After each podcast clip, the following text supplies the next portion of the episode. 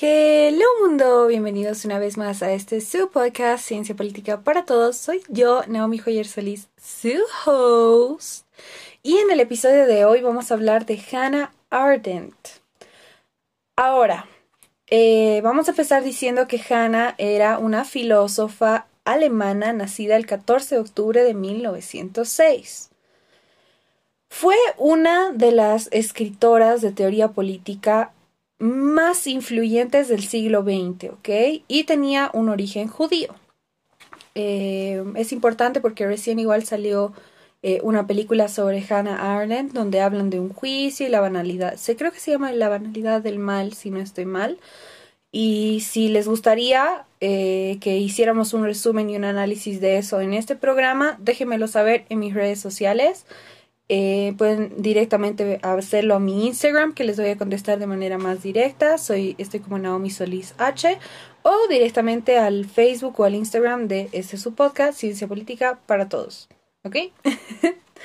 Entonces continuemos. Vamos a hablar de dos conceptos importantes que nos planteaba Hannah Arendt.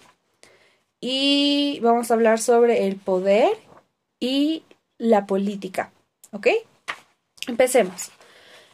Su concepto de política era empezando quitando las ideas negativas sobre la política, ¿ya? Entonces, Hannah nos explica que se puede transgiversar la forma de ver la política de acuerdo a las personas, ¿ya?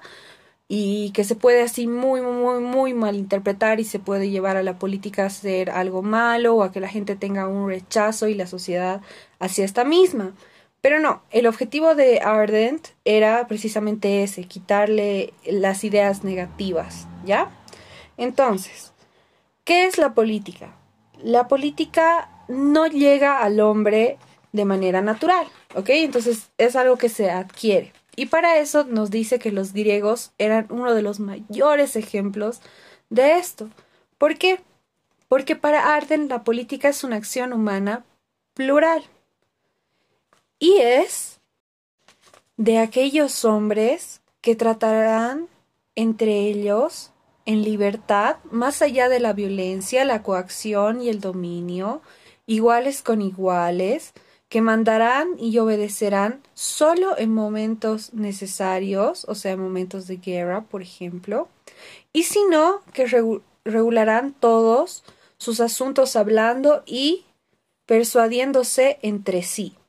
¿Ok? Entonces, ¿qué significa eso? Entonces, para Hannah, la política es todos esos grupos de acción humana elegidas que con diferentes ideologías, ¿no? Así ya desglosándolo un poquito más y trabajando un poquito más este concepto que acabo de darles, se van a poner de acuerdo entre todos ellos, entre todas las personas que estén dentro de la política para fines comunes, para lo mejor, para la sociedad, para tomar una decisión en pro de un Estado, etcétera, ¿ya? Entonces, pero sin llegar a manera violenta, sin generar una dominación unos entre ellos, simplemente persuadiéndose de una manera muy pero muy pacífica. Y por eso es que empezaba diciéndoles que para Arden el mejor ejemplo de esto son los griegos, porque los griegos en sus reuniones tomaban así las decisiones, ¿no? O sea, cada, cada quien, o sea, los hombres libres, obviamente súper cortado y súper, este, limitado, ¿no? Que ya habíamos hablado de eso en otro episodio, si no estoy mal. Si estoy mal, corríjanme. y podemos hablar también en un episodio así como que hablando de cómo era toda la democracia griega limitada, ¿no? Y, y desglosarla un poquito más, pero bueno, volviendo al tema. Entonces, Arden da de ejemplo a estos griegos, ¿no? Que los hombres libres se reunían y debatían las ideas y de ahí votaban y se llegaba así a, la mejor decisión, ¿no? Sobre cualquier tema. El siguiente concepto de Hannah Arendt que vamos a tocar en el, el día de hoy, que es también objeto de estudio en nuestro programa, es su concepto de poder. Entonces, para Ardent, el poder es la construcción de un mundo y solo lo instaurarán los hombres en conjunto mediante los acuerdos entre ellos.